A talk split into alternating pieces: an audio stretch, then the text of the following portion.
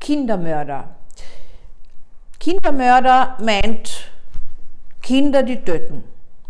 Ein sehr, sehr seltenes Delikt im deutschsprachigen Raum liegt das bei 0,3 Prozent.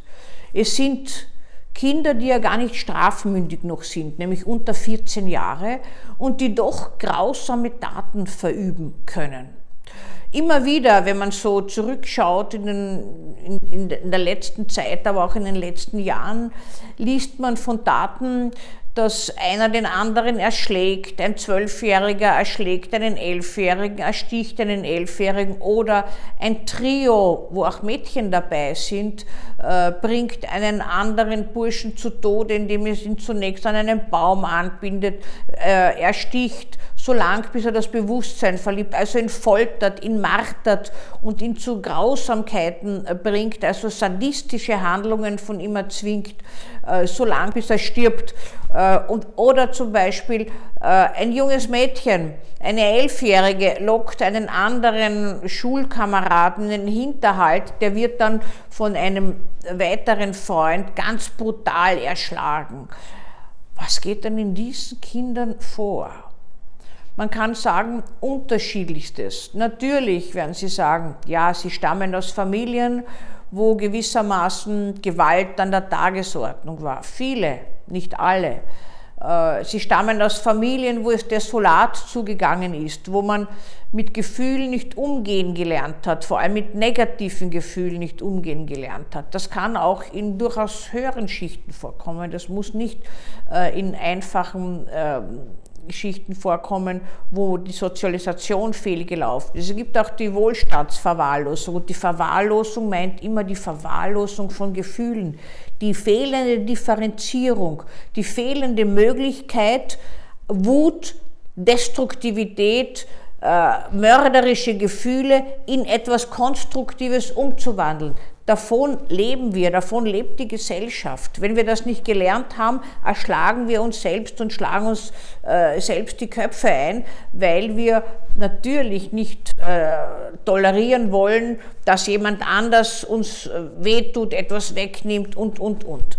Kinder, die töten, äh, verantworten sich unterschiedlich. Manche sagen, ähm, es war Langeweile. Wir haben einfach nur was ausprobiert, was uns belebt hat. Das sind Kinder, die eine innere Leere verspüren, wo auch das Gefühlsleben und das, was wir so Empathie nennen, was durch Spiegelneuronen belebt wird. Das heißt, der andere äh, bringt mich, mir etwas, was mir gut tut und äh, erweckt das Gefühl von Wohlbefinden in mir, äh, kann feststellen, was ich brauche, äh, bedarfsgerechte Betreuung, Erziehung und so weiter. Wenn das nicht der Fall ist, lerne ich das nicht. Auch in mir wird das nicht belebt. Dann kommt es vor, dass Kinder eine Grenze ausprobieren wollen. Äh, ich möchte einfach, wollte einfach wissen, wie das ist, jemanden zu töten. Ab wann ist er denn tot? Äh, wir haben ihn angegriffen, da hat das Herz nicht mehr geschlagen, aber er war noch warm. Das Blut war auch warm, aber sehr bald sind schon blaue Flecken gekommen. Das heißt, eine ganz kalte Neugierde setzt hier ein. Immer wieder das Motiv auch Eifersucht, nicht? Ähm, Eifersucht unter Geschwistern. Man will jemanden einfach loswerden. Äh, das kann auch ein Motiv sein, dass man Freunde tötet, dass man Kontrahenten tötet, die es auch schon in diesem Alter gibt. Ja? Also, dass man jemanden äh, als Lockvogel, wie zum Beispiel ein Mädchen benutzt, um einen potenziellen Rivalen in ein Waldstück zu locken und dort zu erschlagen.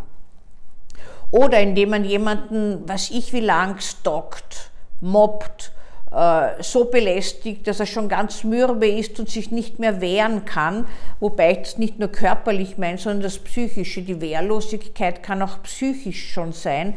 Man ist schon so äh, ständig befasst mit äh, destruktiven Aktionen, dass man dem dem, dem potenziellen Täter, dem später oder der Täterin ausgeliefert ist. Es gibt auch Mädchen, die sowas machen, nicht? Also äh, Mädchen, die zum Beispiel das Kind der Schullehrerin erschlagen, äh, in, in, in weniger bedeutenden Fällen, aber doch sehr ernst zu nehmen, weil ein unglaublich negativer Gewalt Faktor für die Zukunft ist das Tierquälen, das Erschlagen eines Hundes, das Abhäuten einer Katze, das Verstümmeln von Tieren.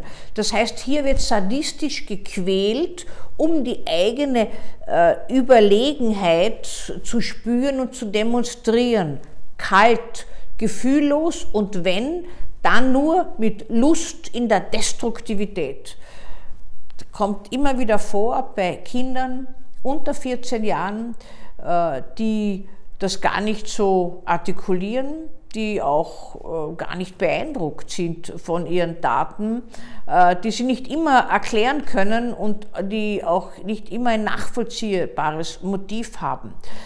Oftmals ist Ärger und Wut über etwas vorhanden, was diese späteren Opfer angeblich verbrochen hätten. Manchmal wird mutwillig etwas erfunden, damit man den anderen quälen kann und man quält ihn so, dass man ihn sich ausliefert, dass man selbst Macht hat. Das geht schon im Kindesalter los. Deswegen erzähle ich Ihnen das. Das wissen wir nicht nur von später, von Psychopathen, die das machen und von Sadisten, sondern das kann im Kindesalter schon losgehen, wenn das theologische Potenzial des Menschen nicht belebt wurde. Und wie wird es belebt? Es wird belebt in der Beziehung zu den ersten Bezugspersonen.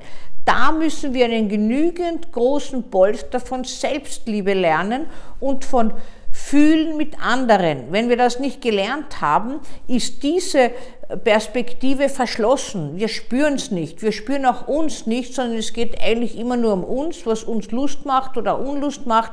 Und wehe, es kränkt uns wer oder setzt uns eine Grenze, dann wehren wir uns vehement, aber nicht mehr nur indem wir das vermitteln, sondern indem wir gleich zur Tat schreiten, radikal das den anderen auslöschen. Natürlich sind das auch äh, oft Kinder, die bereits im Kindesalter mit Suchtmitteln anfangen weil sie Defizite ja spüren, weil sie Spannungen haben, die sie nicht erträglich finden und weil sie sich unter Alkohol oder gewissen gewaltfördernden Drogen, ich denke da zum Beispiel an Kokain oder so, ähm, äh, einfach besser fühlen in ihrem Selbstwert, kurz bevor der Absturz kommt. Also das heißt, dieses diese defizitäre Entwicklung, wo schon so viel schiefgelaufen ist, äh, bevor sie überhaupt strafmündig wären, mündet in ganz seltenen Fällen, aber doch in Tötungsdelikte. Man erwürgt ein Geschwisterchen, das die ganze Aufmerksamkeit bekommt, weil man hat das Gefühl, die Eltern haben es viel lieber, als sie einen selbst äh, lieb haben. Äh, man, man vertuscht das Ganze vielleicht oder es tut einem auch gar nicht leid. Nicht? Es gibt immer wieder auch Kinder, die sagen, ja, hat sich so ergeben. Äh, das Ergeben heißt, man hat hier natürlich reichlich nachgeholfen, weil was heißt ergeben? Ergeben heißt, eine Situation ergibt sich wenn ich aber eine Tat plane, um jemanden loszuwerden und umzubringen, dann liegt das Motiv in mir und nicht in der Situation. In der Situation liegt es in einer Auseinandersetzung, in einem Affektdelikt.